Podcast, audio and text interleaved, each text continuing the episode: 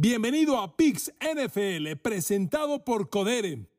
Baltimore visita a Pittsburgh, una de las grandes rivalidades del momento en el fútbol americano. Joe Burrow anda en gran momento y Cincinnati es anfitrión de Cleveland. Aunque usted no lo crea, Joe Burrow nunca ha derrotado a Cleveland. Miami y Los Ángeles de Justin Herbert, un partido crucial en las aspiraciones de ambos, en especial del equipo de Justin Herbert.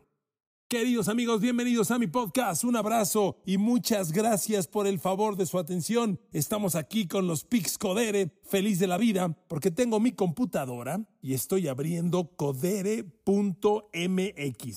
Aquí está, perfecto. Me voy del lado izquierdo, aquí está fútbol americano, aquí está NFL y aquí están los picks. Y aquí tenemos los números. Arranquemos. Suerte para todos. Andamos en buen momento. La semana pasada le pegamos a tres de los cuatro picks. ¿Ok? Andamos bien, andamos bien y traemos un chorro de ganas. A ver amigos, arranquemos. Vámonos directo aquí en mi página de Codere. En el segundo renglón tengo Pittsburgh que recibe a Baltimore y la línea está Pittsburgh la casa menos uno y medio, over-under 36 puntos y medio. A ver amigos, directo, a mí me gusta Pittsburgh. ¿Por qué? Estas son las razones. Miren amigos, matemáticamente Pittsburgh está vivo, es lo primero que le quiero decir. Matemáticamente Pittsburgh está vivo, es el primer punto. Segundo punto, queridos amigos, es una rivalidad intensa. No juega Lamar Jackson y eso mueve drásticamente las cosas. Miren amigos, todo apunta a un juego de pocos puntos. A mí me, me, amarra proponerle el under, porque caray, la línea que tengo de Codere de 36 puntos y medio son muy pocos. Y, y, cuando la línea es tan baja, se rompe muy fácilmente. A mí lo que me gusta es Pittsburgh, y como le decía, aquí en Codere lo tengo menos uno y medio con la casa. Que tenga la casa tiene un gran valor todo alrededor de este juego apunta a una batalla, una pelea de perros, se lo digo de verdad. A ver, Pittsburgh, ¿por qué me gusta Pittsburgh? Reitero, tiene la casa y eso tiene un valor importante, sobre todo cuando jugamos apuesta. Segundo, Pittsburgh ha ganado tres de los últimos cuatro partidos. Eso es bien importante. Y Kenny Pickett se ha estabilizado y eso vale mucho. a ver, en estos tres triunfos de los últimos cuatro juegos, ¿sabe cómo anda Kenny Pickett en esos cuatro partidos? Dos envíos de touchdown, cero intercepciones. Kenny Pickett no lanza una intercepción desde el mes pasado. Sí, desde hace cinco jornadas, pues. Desde el 30 de octubre no lanza una intercepción Kenny Pickett. Y eso para un coreback novato vale mucho. Claro, va contra Baltimore. Y Baltimore es una fiera. Y Baltimore ha ganado cinco de los últimos seis partidos. Pero no tener a Lamar Jackson cambia el partido. Amigos, si bien Tyron Huntley se parece a Lamar Jackson, no es lo mismo. Yo espero dos equipos que salgan a tratar de correr el balón. A tratar, intentarlo. Porque las dos defensas son poderosas contra la carrera. Mire, aquí tengo los números de las mejores defensivas contra la carrera y Pittsburgh es la seis. A Pittsburgh solo le corren 107 yardas por partido. Una defensa feroz. Y espéreme, Baltimore es la segunda mejor defensiva contra la carrera. Le corren 82 yardas.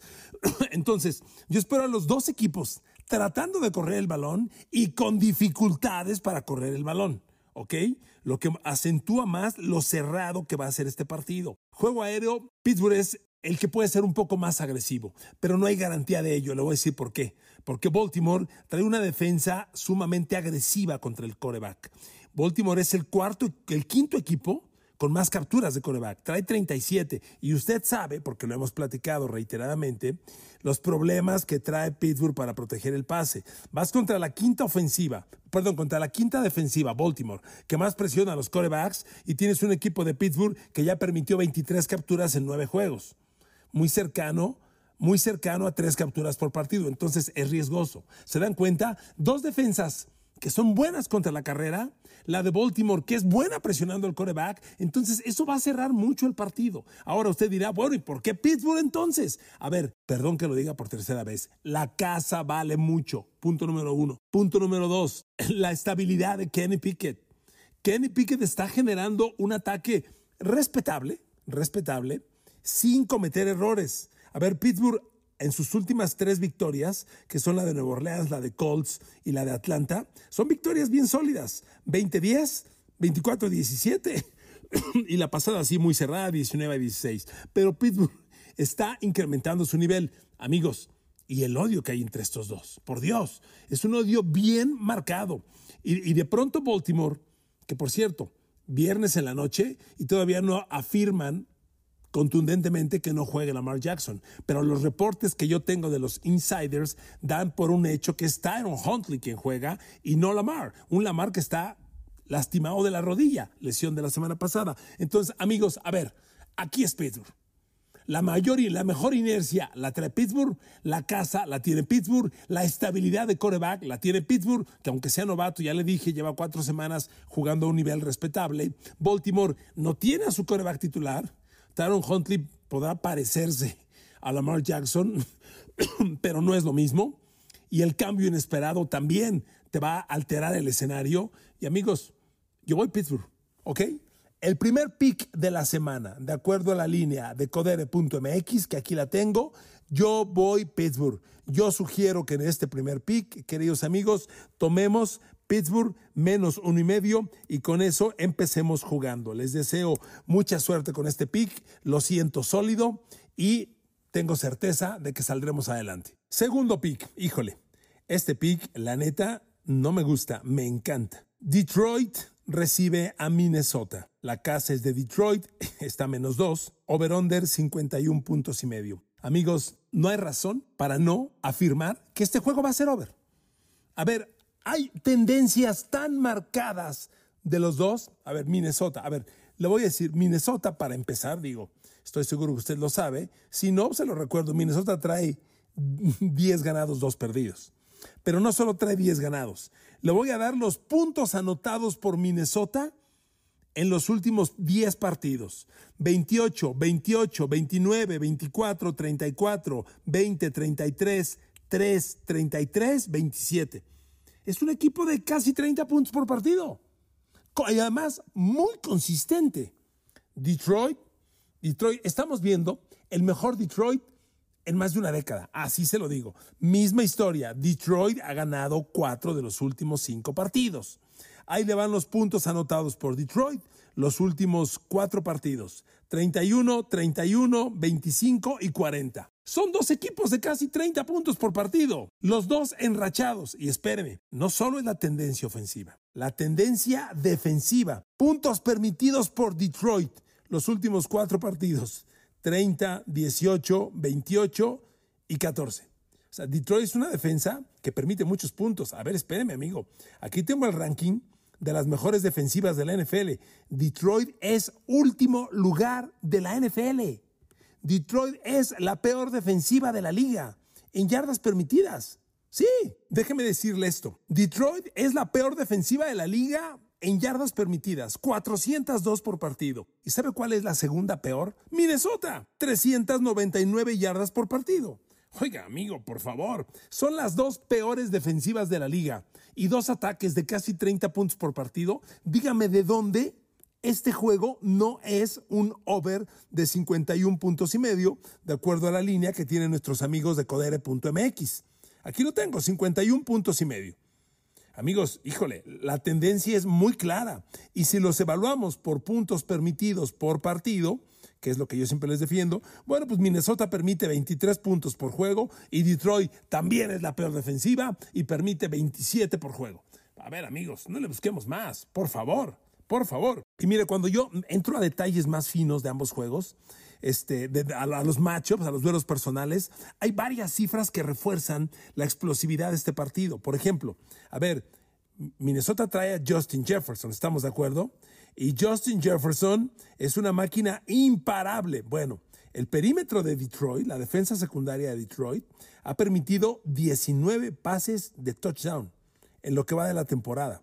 A donde usted voltea a ver, hay gente vulnerable, sea el safety J. Kirby Joseph, sean los corners, Jeffrey Okuda no ha tenido el año esperado.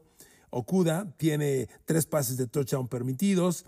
Amigos, el, el macho personal, Justin Jefferson, quien lo tome, es claramente al lado de, del lado de los Vikings. Y, misma historia, la defensa secundaria de Minnesota trae 16 pases de touchdown permitidos, entre ellos el linebacker Jordan Hicks, que ya permitió 4, y la ofensiva aérea de los Lions está en su mejor momento en mucho tiempo. Le repito, son los mejores Lions en más de una década. Jared Goff trae ya 3.000 yardas por aire, es un coreback de 65% de pases completos, trae 19 pases de touchdown y la ofensiva aérea de estos Lions ha generado 43 jugadas de más de 20, de 43 jugadas de pase de más de 20 yardas. O sea, la explosividad que tiene Detroit es escandalosa. 43 jugadas de, pase de más de 20 yardas. ¿Sabe cuántas tiene Minnesota con todo y Justin Jefferson? 32. Detroit es más explosivo que Minnesota a pesar de no tener a Justin Jefferson. Amigos, todo apunta. Como dicen por ahí, ¿verdad?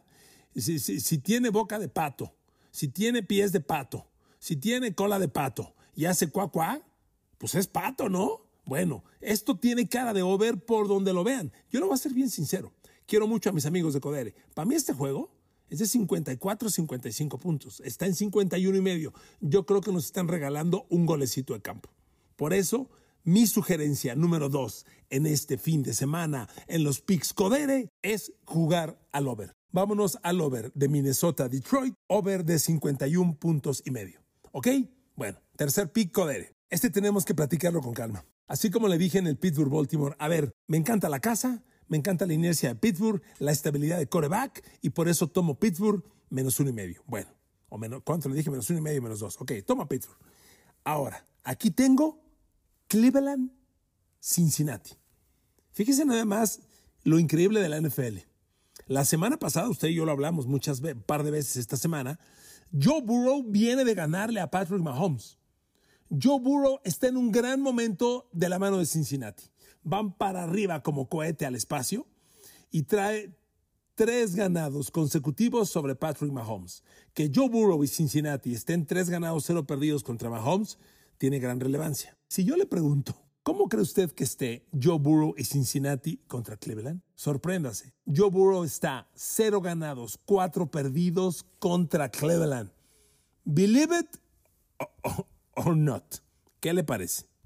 Y en mi portal de codere.mx, después de irnos arriba a deportes y a un costado donde dice NFL, busco, busco y aquí encuentro en el cuarto renglón Cincinnati recibiendo a Cleveland. A ver, yo voy Cincinnati, yo voy Joe Burrow, a pesar de la tendencia. Es increíble. Yo creo que es increíble. Le confieso, yo no lo sabía. Esta semana preparando los juegos dije que qué. Joe Burrow y Cincinnati no le han ganado a Cleveland, cero ganados, cuatro perdidos, y vienen tres ganados, cero perdidos contra Mahomes. Pues sí, ese dato es real.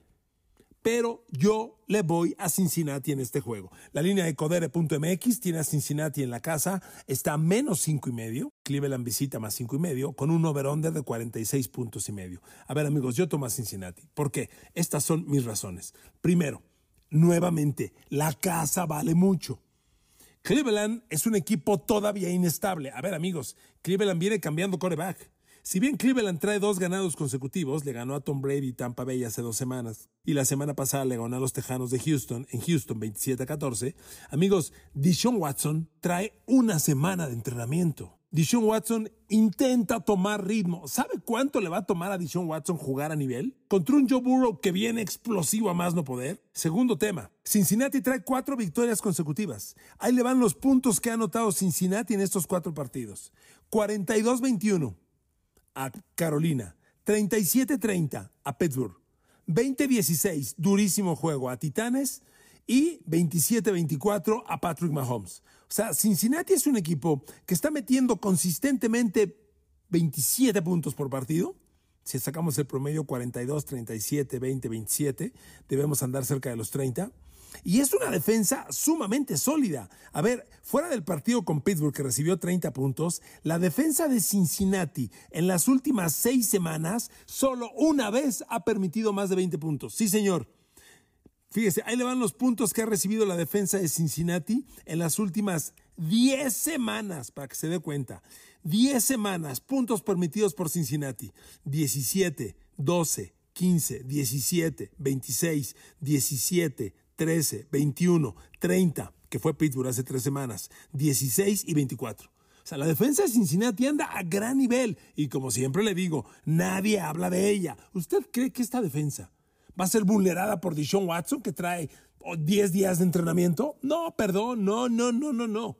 Yo le doy la tendencia a Cleveland porque, bueno, believe it or not, Cincinnati no le ha podido, con Joe Burrow, no le ha podido ganar a Cleveland en los últimos cuatro partidos. Bueno, este es el momento. Cincinnati está como cohete al espacio, subiendo altísimo su nivel. La línea con la casa me gusta, menos cinco y medio, me gusta. Cleveland tiene muy pocas herramientas. Ahora que no está Dishon Watson, honestamente a Cleveland le cuesta mucho trabajo mover el balón. La ofensiva de Cleveland pues empieza a moverse. La semana pasada le metió 27 a Tejanos. Ojo, tres touchdowns fueron de la defensa y de los equipos especiales. La ofensiva de Cleveland el domingo pasado a Houston solo metió 7 puntos. La ofensiva de Cleveland. Los otros 20 puntos fueron de defensa y equipos especiales. Y me va a decir que a la defensa de Cincinnati le pueden hacer daño. No, perdón. No, no, no, no, no. Tercer pick. Tomo Cincinnati menos cinco y medio en los picks Codere de esta semana. ¿De acuerdo? Tomado y aprobado. Cuarto pick. Cerremos la semana. Aquí lo tengo. Uf, otro gran partido. A ver, estoy abriendo, buscando el renglón en mi página de Codere. Aquí está. Voy con el juego de domingo por la noche. Los Ángeles Chargers visitan a Miami. La página Codere dice que Los Ángeles visitante está más 3, Miami está menos 3 con la casa, over-under de 53 puntos y medio. Queridos amigos, Bienvenidos al cuarto pick Codere y bienvenidos a otro over. Vamos al over. Amigos, nuevamente, ahí le va mi lectura. A ver, Miami. Miami la semana pasada rompió su racha ganadora de cinco victorias al caer ante San Francisco. Ojo, ante San Francisco en San Francisco, que tiene sin duda la mejor defensa del NFL. Chargers ni cerca. A ver, amigos, Déjeme además compararle números. La defensa de San Francisco, que le ganó a Miami la semana pasada, es una defensa de 15 puntos por partido. La defensa de Chargers es una defensa que permite 26 puntos por partido. Pequeña diferencia, ¿no cree usted? Segundo, Miami tiene todas las armas ofensivas para explotar. No lo hizo ante San Francisco, reitero, porque es una gran defensa. La defensa de los Chargers, por Dios. A ver, puntos permitidos por Chargers en las últimas semanas. 37. 17, 22, 30, 25, 27. A Chargers le mueves la bola. A Chargers le haces mucho daño. Y, es un equipo que le han pegado las lesiones. Estuvieron sin Keenan Allen varias semanas. Mike Williams sigue ausente. Pero bueno, Chargers tiene a Justin Herbert. Y esa es una garantía de explosividad. Por eso en las últimas tres semanas, la ofensiva de Chargers, a pesar de haber perdido dos de los últimos tres partidos, bueno, de hecho han perdido tres de los últimos cuatro, pero Chargers en los últimos tres juegos ha anotado 27, 24 y 20 puntos. O sea, Chargers está ahí. Amigos, este juego es over.